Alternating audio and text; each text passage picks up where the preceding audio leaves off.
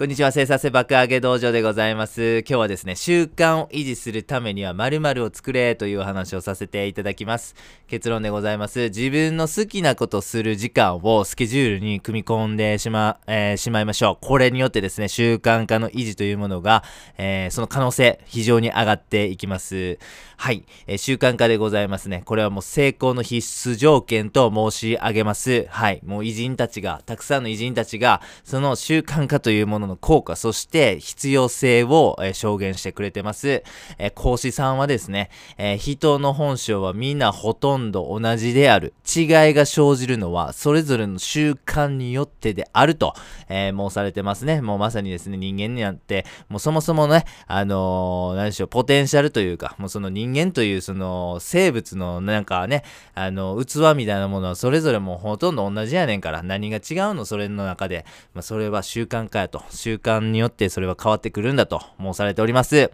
京セラの稲森和夫さんの名言でございますね。今この1秒の集積が1日となり、その1日の積み重ねが1週間、1ヶ月、1年となって、気がついたらあれほど高く手の届かないように見えた山頂に立っていたというのが私たちの人生のありようなのです。もうまさに習慣化によって高いとこに行けると。まあ、一郎さんもそんなこと申されてましたね。なので僕たちはぜひ習慣化を達成するべきでございます。はい。だからぜひね、習慣化を達成してほしいんです。よっしゃ、毎日同じスケジュールで作業するぞ。それを継続することで習慣化するんやと。ブログも書くし、デザインの勉強もしよう。あと簿記の勉強も欠かせないよな。よし、スケジュールできた。あとは実行するだけですよね。はい。ここまではいいんです。でも1週間後ですよ。あー、八村くん頑張れ。すごいなやっぱり日本人で NBA なんてすごいよ。みたいな。ソファーで鼻くそほじい状態になってしまうわけなんです。もうね、習慣化が破綻してしまったと。この人、なんでダメだったんでしょうね。その計画するまではね、すごいやる気満々だったんですけど、1週間でこの習慣化というものが破綻してしまいました。何がダメだったのか、原因を分析して対策していきましょう。一言で言うなら、詰め込みすぎというのが、この人の、えー、習慣化が破綻した原因でございます。そして、この詰め込みすぎっていうことを、えー、改善し、そして習慣化を継続するために必要な具体的なアプローチとして、自分の好きなことをする時間をスケジュールに入れるということをしてください。この人は入れてなかったからダメだったんです。この理想のスケジュールを僕たちは最初にやっぱ組み立てたがると思うんですけども、これね、やっぱ達成したいことで埋まるというふうに思うんですね。だから、あれもこれもってこう欲張ってしまって、こうスケジュールにボンボンボンボン入れちゃってね、すごいタイトでタフなスケジュールになっちゃいがちだというふうに思います。でもね、それしちゃうと続かないんです。もう一言で言うとしんどいからですね。しんどいのは継続しないんです。人間なんてそんなもんなんです。もう人間の意志力なんてもうマジで弱いもんですからね。これはあんま期待しない方がいいです。はい。習慣化のコツはしんどくしないことなんです。まあやってもやらんでも別にそんな変わらへんからやっとこがぐらいの、えー、ね、レベル感にするのがコツでございます。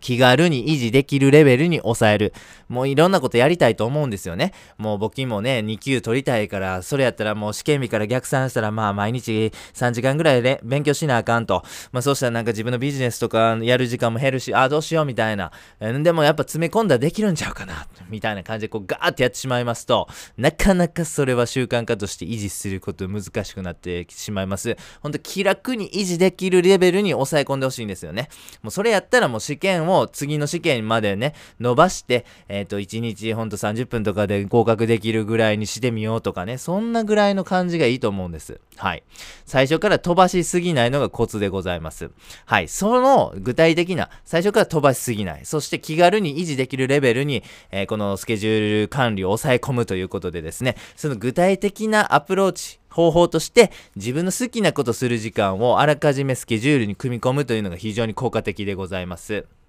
例えば、えっ、ー、と、0時から寝るまでの2時間は好きなことをする時間という風に決めてですね、NBA 見るぞとかね、ゲームするぞとか漫画読むぞとか瞑想するぞみたいな、こう自分がやりたいことをする時間に当ててくださいね。それによってどんな効果が生まれるのか。一つ目は、まずご褒美ですね。一日今日頑張ったなみたいな、簿記の勉強もやったし、ブログも書いたし、デザインの勉強もしたぞと、めっちゃすごい。今日は完璧な習慣をこう達成できた日やな。よし、0時になった。じゃあ今日は思いっきし NBA 見て、えー、リフレッシュしよう。めっちゃ楽しみ。よし、明日も頑張ろうということでございますね。そうすることによって、こう、習慣化し、ね、継続しつつも楽しく維持できるということでございます。二つ目は息抜きですね。どうしてもこうね、習慣化っていうものは毎日毎日発生するものなので、どうしてもですね、少しのこのしんどさとか体力のなんかね、疲れとか、まあそういうものが蓄積してしまうというのが怖いんですよね。特にメンタル部分のそのなんか嫌な気持ちというか、やりたくない気持ちみたいなのが蓄積してしまうと、これはもうほぼほぼ習慣化が破綻してしまうというふうに考えていいというふうに思います。ですので、息抜きというか、まあ、そのね、しんどくないとか、このメンタル的にこう張り詰めない環境を作るということでも、この、えー、自分の好きなことする時間というのは非常に効果的でございます。はい、そして習慣をしんどくしないために必要な時間というふうにまずもう割り切ってほしいんですね。もうこれ絶対必要やと。はい。えー植物にはの光合成にはもう水と太陽の光が必要ぐらいな感じでですね、僕たちの習慣化にはこの好きなことをする時間を設けるという、これが絶対必要なんだというふうな、もうそれくらいの覚悟というか、それくらいのご理解で十分かなと、十分すぎるかなと。まあ、それくらいぜひね、ぜひ、それくらいの感じで、もうこれ絶対必要やねんから入れようというふうにね、考えていただければと思います。で、4番目としてはメ、メリハリが生まれますね。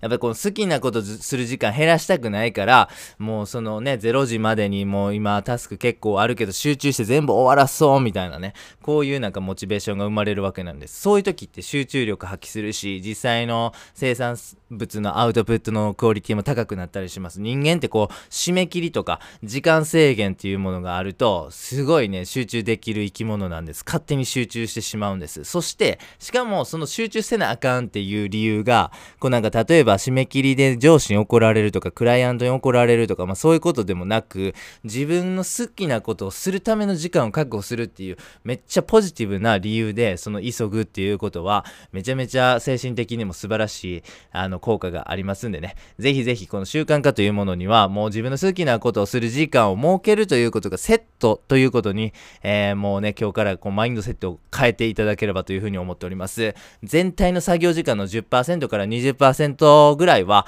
その自分の好きなことをする時間という風に当ててください。もうこれはもうスケジュールとして、もうそれこそブログを書くとか、ね、簿記の勉強するのと同じレベルで必要なことなんだという風なご理解でよろしくお願いいたします。そうすることによって楽しみながら習慣化を達成することができます。えー、本日はそういう風な内容をね、えー、ご紹介させていただきました。最後にやってみようのコーナーでございます。習慣化、これはもう成功の必須条件ですね。でも習慣化って難しいんです。落とし穴があるんですよね。その一つの落とし穴としては、最初から詰め込みすぎるということでございますね。もうあれもこれもしたいってなったら、もう一週間後には鼻くそ保持状態でございます。なので対策として、え一日のスケジュールの中にですね、好きなことをする時間を設けてください。そうすることによってご褒美の効果もあるし、息抜きもできるし、えー、習慣をしんどくしないために必要な時間だっていう風なこうね、ことになりますし、あとメリハリも生まれてきます。まあそういうことによってですね、